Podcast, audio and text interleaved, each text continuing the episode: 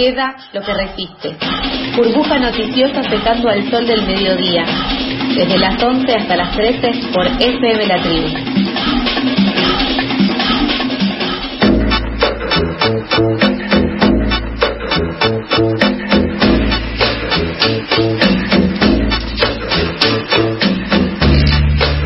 Tampoco es, eh, a pesar de que hace muy poquitas horas que, soy el, ministro de Transporte, es eh, sumarme a la dramatización de la hidrovía. ¿Por qué digo esto?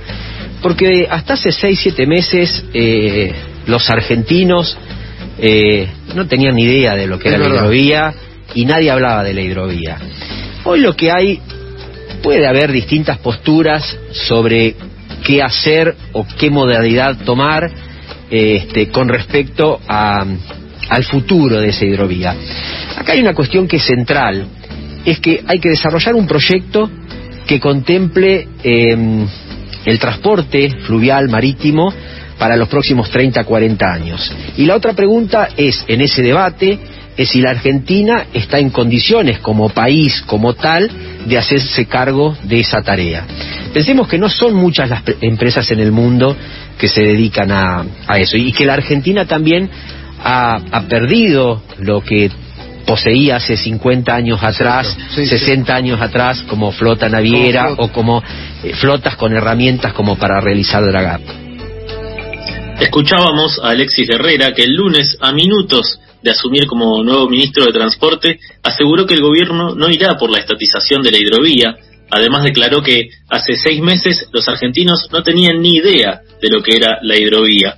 Como contamos hace unas semanas, el 30 de abril venció la concesión del tramo de la hidrovía Paraná-Paraguay, estaba en manos de la empresa belga Jean Denul y la empresa argentina EMEPA. Por eso, el gobierno nacional decidió prorrogar la concesión por 90 días más.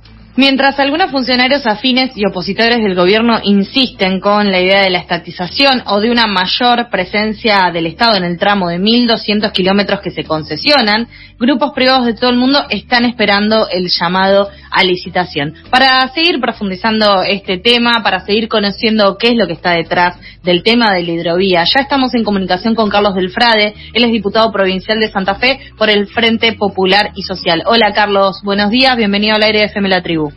¿Cómo le va? Un gustazo hablar con ustedes. Eh, el gusto también es nuestro. Eh, ¿Cómo tomaste las declaraciones del nuevo ministro de Transporte y, y bueno, ¿qué, qué, tema le no? Como para empezar a hablar. Me dieron mucha bronca y tristeza. Tristeza porque no había escuchado esto de, de los siete meses que él dice que, que tomamos nota de la existencia del tema.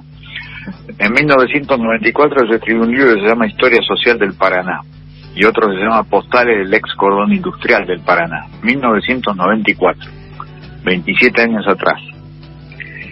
Y denunciamos son un poco más que, son un poco más que seis meses. sí. Da la sensación. Y, allí denunciábamos el, el problema serio de dependencia y de falta de soberanía sobre las riquezas argentinas que se van por el Paraná el 80% de las exportaciones argentinas se va por el Paraná. Ese es el gran tema, esa es la gran discusión. Y después sí lo que había escuchado y que me dio mucha bronca fue esta cuestión de la dramatización. Yo quiero aclarar, en primer lugar, que la mal llamada hidrovía se llama así porque es el nombre de la empresa. La belga Jan de que sigue explotando, que seguirá explotando por los próximos 90 días el servicio de dragado, balizamiento y peaje del río Paraná, se asoció a una empresa argentina que se llama EMEPA y constituyeron una empresa que se llama Hidrovía Sociedad Anónima. Y estamos tan colonizados de la cabeza por el diálogo y la jerga mercantilista que las bolsas de comercio nos hacen llamar a las cosas de acuerdo a sus intereses económicos. Hidrovía Sociedad Anónima es el nombre de la empresa, pero lo que estamos discutiendo es quién se queda con los negocios que pasan por el río Paraná. Este es el primer ejercicio de decolonización mental que hay que hacer. Y el segundo ejercicio de imprescindible decolonización mental que hay que hacer es decir, que el propietario del río Paraná, que el propietario de los 34 puertos que tiene la provincia de Santa Fe sobre los 700 kilómetros de barranca que tenemos sobre el río Paraná, es el pueblo de la Argentina, a través de su representante legal que es el Estado. Eso hay que hacerlo porque hoy da la sensación que son las multinacionales, que son inquilinas, las que le ponen las necesarias garantías y las condiciones al propietario que es el pueblo argentino. Y eso es inaceptable, entre otras cuestiones, porque el costo es enorme. Fíjense este detalle. El año pasado, por las cinco aduanas que tiene la provincia de Santa Fe, salieron exportaciones por un total de 22 mil millones de dólares. ¿Escucharon la cifra? 22 mil millones de dólares. Cero peso le quedó a la provincia de Santa Fe.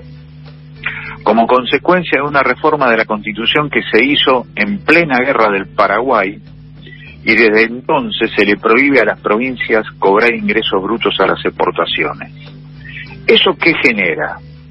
Que la riqueza se extranjerice casi en su totalidad. Pero además, ¿qué nos queda? Este año el Instituto Nacional de Estadísticas y Censo reveló que en la provincia de Santa Fe, por donde el año pasado se fueron 22 mil millones de dólares, tenemos 212 mil personas bajo la línea de la pobreza en Santa Fe capital y sus alrededores y 506 mil personas por debajo de la línea de pobreza en el Gran Rosario. O sea que es dramática la vida para esas personas que no llegan a empatarle al fin de mes. Y efectivamente es una dramatización lo del negocio de la riqueza del Paraná porque al no quedarle en el pueblo argentino, hace muy difícil la vida para muchísima gente, no solamente en la provincia de Santa Fe, sino para toda la Argentina. Así que yo no tengo la templanza que tiene el señor ministro de Transporte. Yo no puedo no hablar con tono dramático cuando sé que hay casi un millón de personas que acá, en una de las provincias más ricas de Sudamérica, como es Santa Fe, la pobreza forma parte de la mayoría de las 24 horas de la vida de toda esta gente. Así que sí, hay dramatismo en esto, porque el drama estructural es que somos una semicolonia. Tenemos himno nacional, elegimos gobierno, elegimos legisladores, pero la riqueza de la Argentina está en manos extranjeras. Así que hay que batir el parche por recuperar el río Paraná, por recuperar la riqueza del Paraná, porque se va a beneficiar cada familia de la Argentina, aun cuando no tenga ni un litro del agua del Paraná. Buen día, diputado Carlos le habla. Hola Carlos, ¿cómo estás? Bien, muy bien. Eh, con respecto a esto último que mencionaba, desde diferentes sectores se defiende la participación de empresas privadas argumentando que en Argentina no hay poder para desarrollar el negocio de la hidrovía, por ejemplo, porque no hay experiencia ni maquinaria para seguir dragando el Paraná. ¿Qué opinión tiene al respecto? ¿El Estado argentino se, se puede cargo? 100 años que se draga el río Paraná con el Estado argentino. Desde 1888 estaba la Dirección Nacional de Construcciones Portuarias y Vías Navegables aportando la draga y el conocimiento hídrico necesario para saber la altura y la profundidad del Paraná metro por metro 100 años, hasta la privatización de 1995, en donde además se ve que no era tan malo lo que hacía el Estado porque la Yandenun se quedó con todas las dragas que había hecho el Estado. Una de ellas, una de las más importantes del mundo, se hizo incluso en los años 70 y sigue funcionando. Por eso lo que hay que decir que eso es una mentira. Y lo que en todo caso puede ser verdad, vamos a suponer que ahora el Estado, por haberle dado de forma boba y cómplice todo eso construido por generaciones y generaciones de trabajadores y trabajadores argentinos a estas empresas privadas, vamos a decir que durante un año no lo podrá hacer. Muy bien, hagamos un contrato a favor nuestro, no en contra nuestro. No puede ser que la Argentina se quede con 12 dólares de cada 100 que se exporta. No hay país que aguante. No hay manera que no haya dramatismo en la vida cotidiana de la mayoría de los argentinos. Por eso lo que queremos que a este gobierno le vaya bien, porque del otro lado está el fascismo disfrazado de macrismo, y queremos que le vaya bien. Es yo no formo parte además del gobierno, pero queremos que le vaya bien, damos todo porque le vaya bien. Tiene que profundizar lo nacional, tiene que profundizar lo popular, tiene que aprovechar esta oportunidad que nos regala el almanaque para hacer algo distinto a lo que nos piden los sectores privados que ellos quieren, sí, vamos a dejarle al Estado el control, una oficinita, lo más chiquito que sea, no sea cosa que se convierta como siempre el Estado en un tremendo elefante que destruya toda la fenomenal actividad económica con función social y demás versos que te hacen. Ellos quieren el sellito, en donde con declaración jurada Carchil te diga sacamos 100 toneladas cuando sacan mil que Cofco te diga, sí, nosotros somos chinos y somos buenos porque tenemos artes marciales y somos buenísimos, y también te diga, por declaración jurada llevamos 150 y se sacan mil. Tienen un Estado bobo y cómplice que le ponga el cedito. No, no, no, no, no es el control solamente. Control, administración, planificación del comercio exterior de grano, Cuidado del ambiente es fundamental para las generaciones futuras y desarrollo de la industria nacional naval para generar puestos de trabajo que tanto nos hacen falta y después el sexto punto que es fundamental presencia nacional en el comercio exterior de grano, lo que venimos diciendo desde el tema Vicentín. Así que es imprescindible dejar de lado todas esas onceras, todos esos versos, porque si claramente de 100 mil millones de dólares te queda con 12 mil, jamás vas a tener ni capacidad técnica ni lo que sea, porque en realidad nunca tuviste voluntad política de cobrar como propietario que sos lo que realmente merece que le quede al pueblo argentino, que es el productor de esta riqueza. Quien dice esto es Carlos Delfrade, él es diputado provincial de Santa Fe por el Frente Popular y Social. Frente Social y Popular. Frente Social y Popular. Frente, Social y Popular. Eh, en la actualidad, entonces, el control que existe por parte del el Estado, del Gobierno Nacional, es solo esta declaración jurada.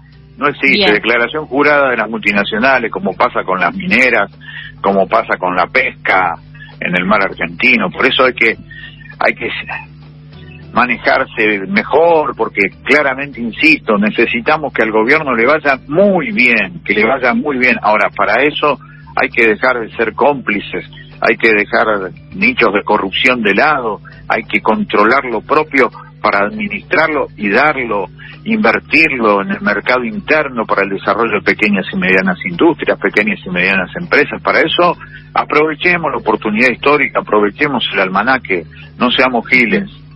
Y las provincias que están también, eh, a las que las provincias a las cuales atraviesa la hidrovía eh, tampoco tienen poder de decisión. Sí tienen, lo que pasa es que se hacen los distraídos los gobernadores. Claro. Se hacen los distraídos. El gobernador que tenemos en la provincia de Santa Fe, Perotti, está más cerca de la Bolsa de Comercio y de las multinacionales que del pueblo santafesino. Y Capitanich, que había hablado en su momento de la soberanía y demás, acaba de firmar un contrato con la Jan de Null para dragar el puerto de Barranquera. Entonces, ¿de qué soberanía me habla Capitanich? El único que está quedando con cierto aliento de, la soberanía es Kisilov, pero por eso esto hay que socializarlo, hay que democratizarlo, hay que hacer pedagogía nacional sobre lo que está pasando con la cuestión del río Paraná, hay que aprovechar estos 90 días, el 25 de mayo, cabildo abierto por todo el país, radio en vivo, Zoom, Meet, lo que sea, usemos lo que sea, pero hay que democratizar esta información. Está en juego la dramática situación del pueblo argentino que extranjeriza sus riquezas en lugar que queda acá para desarrollar la vida de los argentinos. Es eso lo que está en juego. Así que es dramático. Lamento no tener la templanza del señor Guerrera. Eh, y Carlos, por último, primero te agradecemos un montón el tiempo compartido y poder hablar de esto, eh, un poco cambiando de tema, pero en relación, porque si, si, pensamos en la hidrovía, si hablamos del sistema productivo detrás, si hablamos del sistema productivo argentino y de las consecuencias eh, de esto, también eh, tenemos que hablar de lo que sería el drama de los agrotóxicos en los pueblos. El lunes conocimos que falleció una nena de 16 años, una adolescente de 16 años por culpa de los agrotóxicos en Corrientes. También en estos días se dio a conocer un estudio realizado en Dique Chico, en la provincia de Córdoba, donde se demostró que 20 niños y niñas tienen daño genético o glifosato en la sangre. Mientras tanto, desde la Sociedad Rural de Rafaela también escuchamos que dicen que no hay evidencia científica de que los agroquímicos afectan a la salud y tenemos contados ejemplos para demostrar que sí, que los agrotóxicos dañan pueblos, dañan la salud y sobre todo dañan el futuro eh, en estos niños y en sus consecuencias lo podemos ver. Eh, ¿Cómo ves el panorama actual del uso de los agrotóxicos? ¿Ustedes pudieron eh, modificar algo desde la Cámara de Diputados o también incluso en articulación con los gobiernos provinciales o el uso sigue estando legitimado por la inacción? En el año 2019 la Cámara de Diputados y Diputadas de la provincia de Santa Fe habíamos sacado por unanimidad un proyecto que limitaba la fumigación terrestre a mil metros de los cascos urbanos y prohibíamos la fumigación aérea. El proyecto fue enviado a la Cámara de Senadores, donde está lo más conservador de la provincia de Santa Fe y está cajoneado y ahora salen con la idea de crear una comisión bicameral. La democracia del veneno es directamente proporcional a la dictadura del dinero por encima de la política. Y por lo tanto tenemos esto que vos estás contando. Hay que seguir absolutamente democratizando esta idea de que el veneno te envenena, te enferma, y que enferma no solamente la salud humana, sino que enferma la cada vez más frágil cápsula espacial en la cual vivimos y que llamamos planeta Tierra. Así que más allá de la suerte parlamentaria que tenga esto, hay que seguir insistiendo porque lo que es imprescriptible, es decir, lo que pervive a cada uno de nosotros y va hacia las otras generaciones, es el derecho a la salud, el derecho al agua, el derecho al aire, y me parece que hay que seguir con todas estas cuestiones. Acá en Santa Fe la vamos a seguir peleando por esto de prohibir las fumigaciones aéreas y por lo menos llevarlo a más de mil metros, por más que la sociedad rural de Rafaela diga lo que diga, ellos tienen el poder, porque Perotti, el gobernador, salió de ahí, porque uno de los integrantes de esta triste Corte Suprema de Justicia de la Nación, como es Lorenzetti, salió de ahí, tienen el negocio de la salud privada también en todo el país, no nos importa, vamos a seguir peleando porque lo que está en juego en este caso también es la salud de la gente, es la salud de la naturaleza, así que más allá de, lo que pase vamos a seguir en esa pelea porque este punto de vista sobre lo que dice la sociedad rural de Rafaela también es ideológico porque miran el país desde afuera, desde los intereses de las multinacionales que quieren usar permanentemente el veneno porque acelera la producción el tema es que adentro estamos nosotros y por eso el punto de vista tiene que ser de adentro hacia afuera, no al revés. Muchísimas gracias, Carlos, por esta comunicación con FM La Tribu. Te mandamos un abrazo grande y ante cualquier novedad nuevamente nos volvemos a comunicar. La verdad que es un privilegio hablar con ustedes. Un abrazo muy grande. Abrazo grande. Pasaba Carlos Delfrade, diputado del Frente Social y Popular de la provincia de Santa Fe, eh, para poder profundizar un poco el tema de la hidrovía eh, y las distintos, los distintos manejos que se están haciendo desde el Estado Nacional. Y también, por último, hablamos sobre el caso de los agrotóxicos.